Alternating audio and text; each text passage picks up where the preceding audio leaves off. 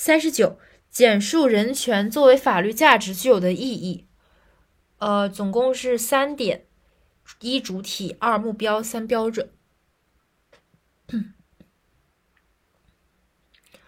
首先，第一点，人权作为法律价值，表明了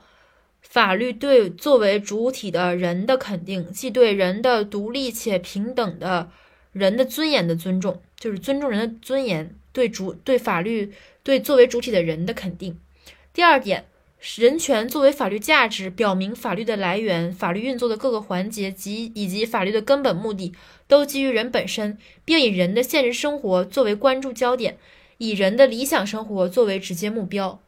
就是以人的理想生活为直接目标。第三点是对法律的评价的问题。人权作为法律价值，既是对法律精神、法律原则、法律规范的直接检验和方向引导，也是对法律的内在品质进行批判的标准和完善的依据。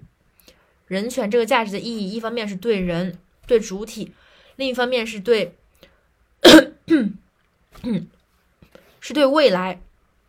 以人的理想生活为直接目标，另一方面是对法律、对法律的内在品质进行批判的标准和完善的依据；对人本身、对人的未来理想生活作为目标。然后第三点，对法律的内在品质的批判标准和完善依。